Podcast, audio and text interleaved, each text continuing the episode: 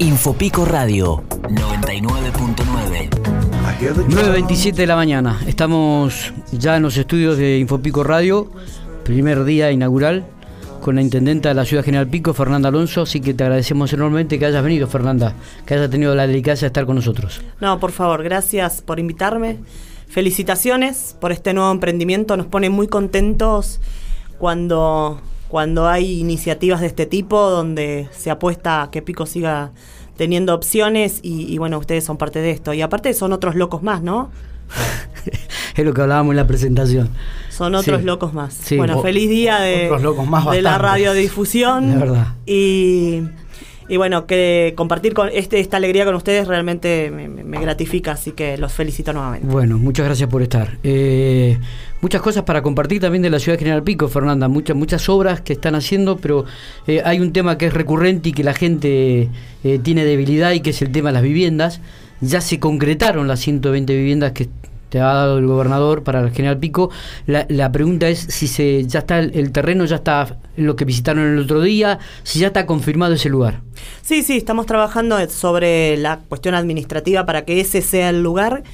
Eh, a nosotros eso nos da la posibilidad de, de que el gobierno provincial aproveche la inversión que hizo oportunamente en infraestructura para garantizarle a lo que hoy es eh, esa mini ciudad que es el barrio Bicentenario eh, y se le van a sumar estas 120 viviendas, así que bueno, trabajando en ese sentido para que eh, lo antes que se pueda se termine ese pliego administrativo que necesita el IPAB para, para licitar la construcción. Está bien. Eso, eso está- se está trabajando en ese aspecto porque ah, la vez pasada cuando hablábamos con Jorge Lescano, el titular del IPAP, decía que estaban trabajando los equipos técnicos en forma conjunta, que ya estaban esperando un poco que finalizaran ustedes, puede ser toda la parte del trámite de los pliegos. Sí.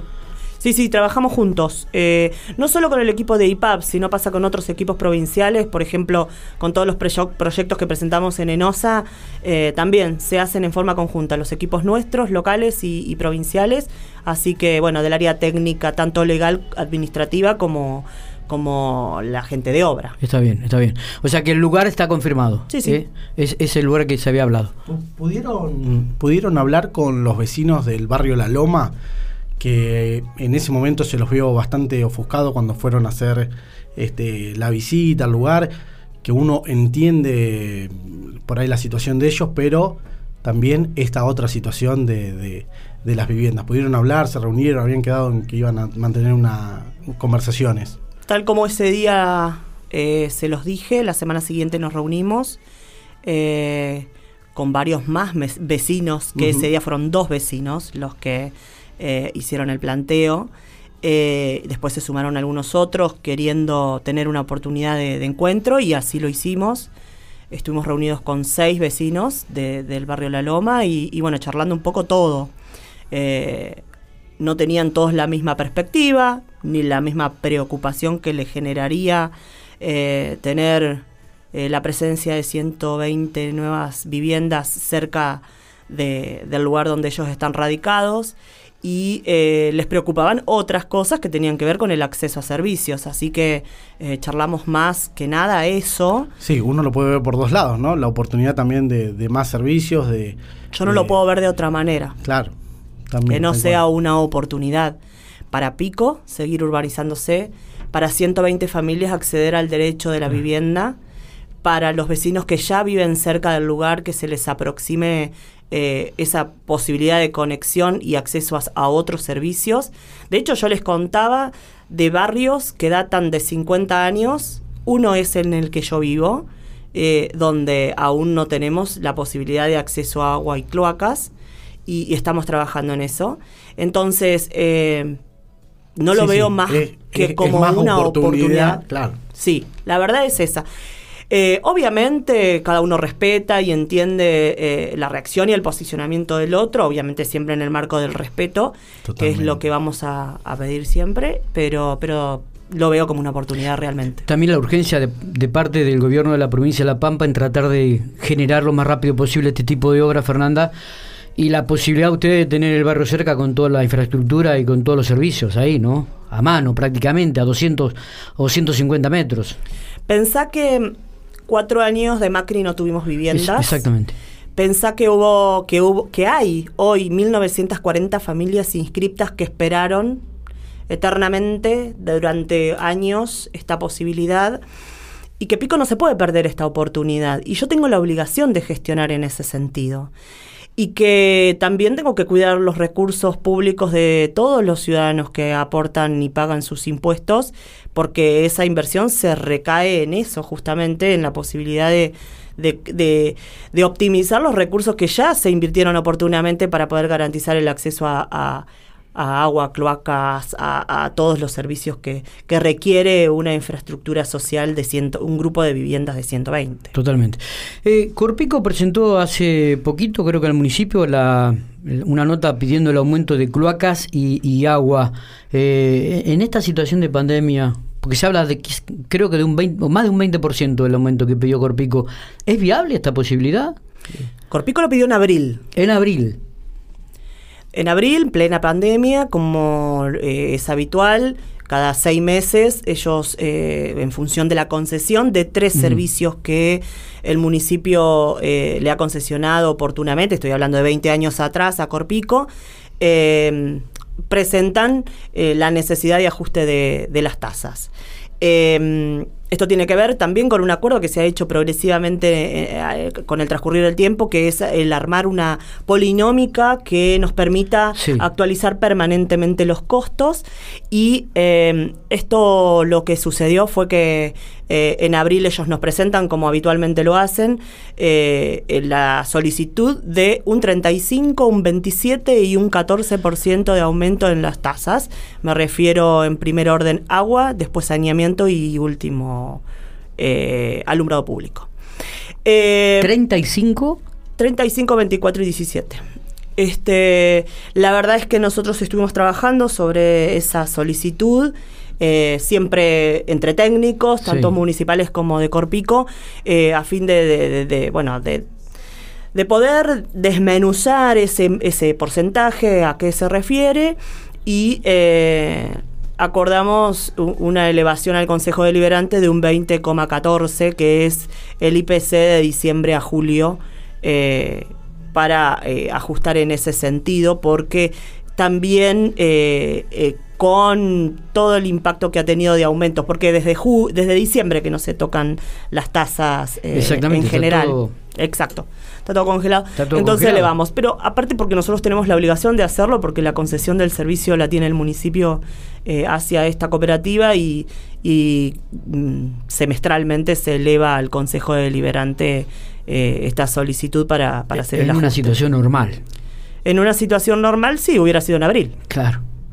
Digo, pero en este, lo anormal también estamos... donde la gente no, no, está trabajando prácticamente, bueno, la provincia de La Pampa es particular en ese aspecto, no digo, porque hay varias cosas abiertas, digo, pero bueno, la gente no estaba tan bien económicamente como para otorgar, me parece, en abril un aumento, que estamos hablando del 35%. Ese fue el pedido, eh, bueno, trabajamos sobre eso y nosotros también hemos tomado una decisión política porque el municipio también tiene un desfasaje en todas las tasas que cobra a los ciudadanos, estamos hablando de un 20%. Eh, en algunas y en otras, en otras más. Estamos trabajando ya, eh, mensualmente sobre la estructura de costos. Yo quiero llegar a diciembre con el dato real del costo que tiene la prestación de cada servicio que brinda el municipio y, bueno, discutir con esa data concreta, eh, esa información respaldatoria de, de, bueno, de hasta dónde se va a trabajar. Eso es parte de nuestra responsabilidad, la parte que a nadie le gusta del gobierno, ni tampoco al ciudadano, que es pagar más. Sí, pero yo creo que, mm, y esto es más una opinión que, por ahí una pregunta, yo creo que también hay que bajarse a la realidad porque después si no pasan municipios que dependen 100% de un Estado provincial o un Estado nacional, que al no pagar los valores reales de los servicios, me parecía, no sé, importantísimo esto que decías, de tener el valor real del servicio, ¿no? Es, es un dato, pareciera que muchas veces no se hace, y vos decís, ¿cuánto cobramos? Y vamos a cobrar tanto, no, pero Ojo, esto tiene este valor por cantidad de habitantes seguramente. Dos cosas, Matías. Una es el costo y otra es la eficiencia. Y nosotros también trabajamos sobre esos, sobre eso. Digo, puede costar un número exorbitante eh, eh, el metro lineal de frente de barrido, el metro lineal de frente de recolección de residuos domiciliarios y yo ser ineficiente de cómo presto el servicio. Entonces también tenemos que trabajar coherentemente en eso. Eh, y nos estamos ocupando.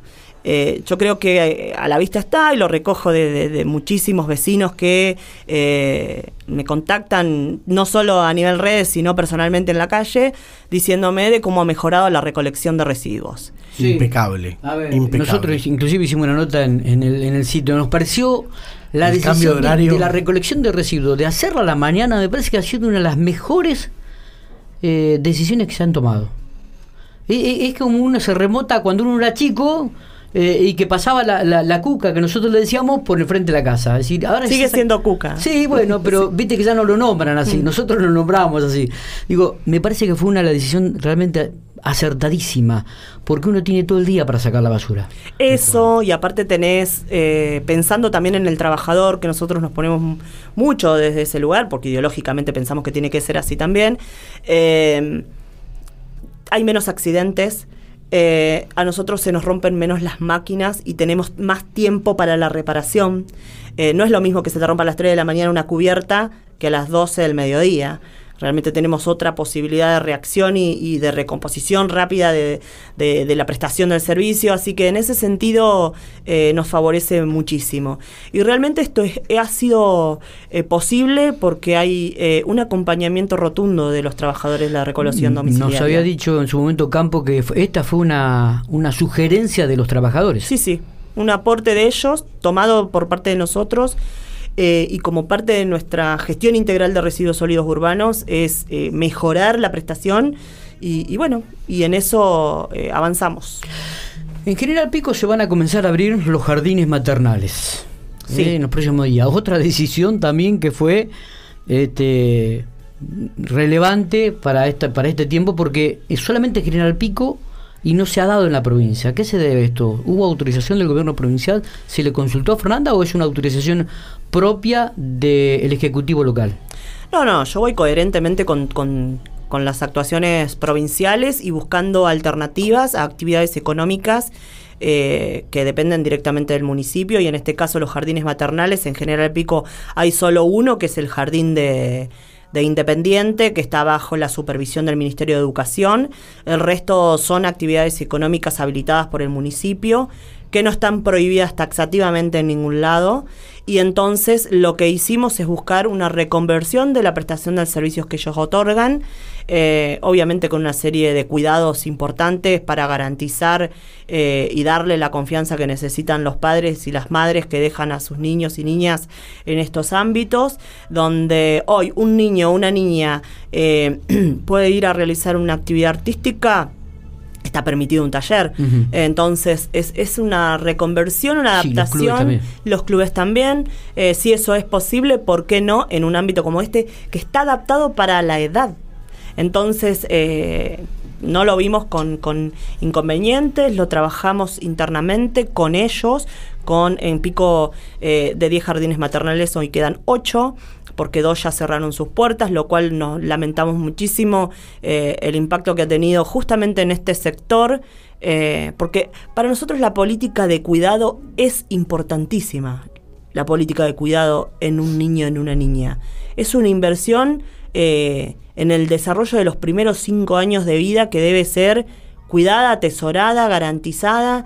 Digo, cualquiera de, los que tuvimos la experiencia de ser padres o madres, eh, sabemos que esos cinco primeros años son el pilar fundamental en el desarrollo de su personalidad, de su cuestión biológica. Entonces necesitamos garantizar cosas y los chicos hoy eh, no todos están pudiendo sobrellevar una situación de pandemia eh, bien y, como debería eh, en un ámbito de la casa y necesita de estos espacios. Los chicos y la familia, los padres. Ni hablar del alivio que significa para muchos. sí, sí. Eh, el comienzo de los chicos en el jardín, yo tengo un hijo de, casi tres años, la verdad que era, más allá, nosotros nos organizábamos perfecto, pero la necesidad del nene de interactuar. no tuya, de él. Claro, por eso la necesidad del nene de interactuar con otros chicos de su misma edad era eh, un tema recurrente en todos los padres. Insisto, yo no tuve problemas para, para ajustarme, porque la mayoría trabaja y cuando se abrió todo se complicó más y los abuelos ayudan y esto.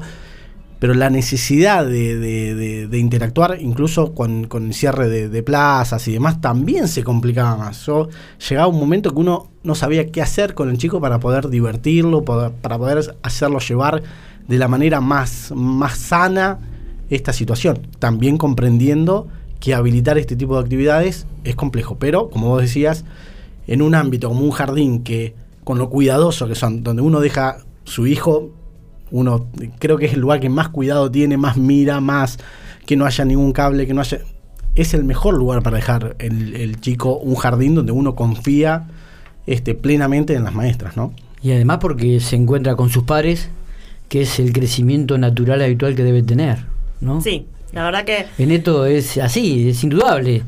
Eh, y no es bueno que tampoco esté siempre con adultos, es lo que siempre hablamos con Matías, pero bueno.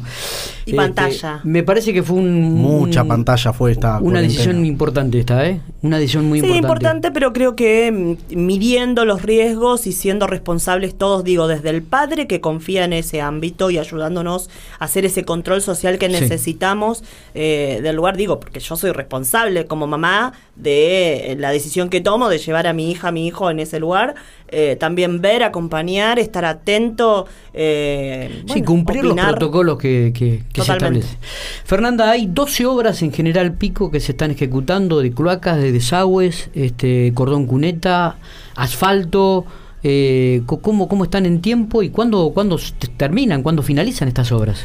Mira, estamos a cuatro cuadras de terminar las 365 cuadras que inició Carlos Berna en General Pico, donde Vialagro se, eh, fue la, empresa que ganó la, licitación oportuna y estamos a, eso, a nada más que terminar de, la pavimentación de cuatro nuevas cuadras, eh, donde una de, esas intervenciones requiere la ampliación de la red local y mm, que es lo que firmamos antes de ayer eh, para hacer efectivo y terminar con eso. Y estamos a un mes de iniciar la repavimentación de todo el casco urbano eh, y la posibilidad de que Pico cuente con 75 nuevas cuadras de asfalto. Son 550 millones de pesos los que se invierten en, en- en esa eh, temática, que es nada más y nada menos que recomponer todo el asfalto de Pico.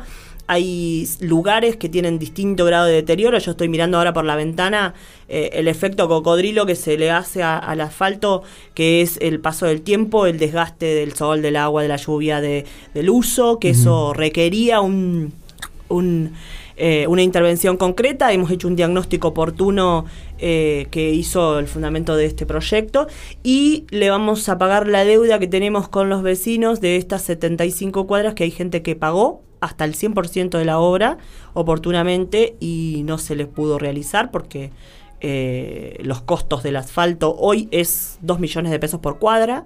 Eh, ¿Dos millones de pesos por cuadra? Sí. ¿Cómo están con el cobro del asfalto? Nosotros venimos bien recaudando con las 300 cuadras que, Sí. que, que se pusieron a, a cobro.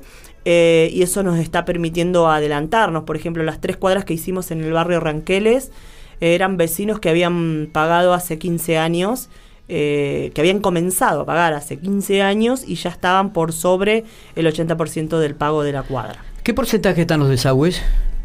Los se acerca el verano y se acercan las tormentas fuertes y las lluvias. Nos queda pendiente la obra más grande, que es la que hemos presentado eh, para lograr una financiación nacional con fondos internacionales, que es la ampliación de, de el desagüe de la Isidoro Brunengo, que es donde desembocan los dos desagües nuevos que se hicieron, se terminaron hace un mes, que son los del el barrio universitario, que fue el que más se afectó el 20 de enero en esa copiosa tormenta que tuvimos eh, que se hicieron en, en las dos 300, 311 y 309. Es, esa- ese desagüe de hormigón se hizo nuevo. Estamos termina- terminando, no, estamos avanzados ya en lo que es 29 y 40. Otro punto rojo que tenemos en la ciudad. Se hizo y se terminó ya 36 y ruta 1, que se conectó ese bajo que, que- que se da en la zona. Lo he visto. Sí, eh, bueno, que hubo un corte de ruta y todo, tuvimos Sí, eh, sí. un fin de semana entero cortado, eh, eso se terminó, eh, se adecuó la avenida San Martín y Ruta 1, que es el acceso eh, donde también se hizo una ampliación ahí de, de una colectora, una vía verde que se llama, que es cuando vos venís por ruta y te bajás a la derecha para girar. Eh, bueno, eso también se, se adecuó, o sea, tenemos varias cosas y cuando terminemos 29 y 40 nos vamos a resolver eh, el problema pendiente que también tienen los vecinos de la Loma. Está bien. Eh, ¿Cuándo se inaugura o cuándo finaliza la obra del Consejo Deliberante, la, el edificio? ¿Hay una fecha de entrega? ¿Hay una fecha de inauguración? De inauguración no tenemos todavía. El viceintendente ayer fue a una reunión con, con el ministro de gobierno porque tienen que coordinar con en- entre ellos porque ahí van a compartir eh, el funcionamiento del registro civil, el juzgado Claro. de paz y el consejo deliberante. Este, así que en ese ámbito eh, van a estar próximamente porque estamos ya, octubre es nada la posibilidad de, de acceder al edificio. Lo hemos recorrido en varias oportunidades. Eh, hemos visto el avance. Es un edificio precioso con una capacidad de para los próximos 30 años de General Pico en su crecimiento. Tiene bancas hasta para 18 concejales. ¿Se vendrá el edificio municipal nuevo? Con lo precioso que es nuestro edificio. Sí, digo, pero por Vamos ahí a hacer- ha, ha quedado chico porque el tiempo es también. chico. Es chico, pensá que del 1905. Por eso digo. Sí, bueno, la cuestión es que eh, em, lo que vamos a hacer en el edificio es una adaptación eh, de lo, del edificio tal como está. En principio, eh, Carlos Berna también le compró a la gestión anterior un ascensor. Ese edificio no es inclusivo. Podés ingresar, pero solo a la planta baja. No, una persona en silla de ruedas no puede subir porque es una escalera. Aparte de la escalera esa. Bueno, no, a mí no me incluye. Porque llego agitadísima arriba. Tampoco me incluye. Entonces digo, prefiero, prefiero no, deberíamos contar sí o sí con el ascensor. Ese ascensor está comprado. Vamos a colocar ese ascensor y vamos a replantear todo el edificio. Ahora cuando, cuando surja la mudanza del consejo a su nuevo lugar. Entonces ahí nos va a dar una reorganización eh, desde lo administrativo y, bueno, tenemos programada la intendencia en el piso de arriba. Eh, bueno, con la garantía de que todo vecino pueda subir por el ascensor. Está bien. Fernanda, este, tenías un anuncio importante para, para comentarnos, un crédito que va a recibir el municipio también para obras, me dijiste.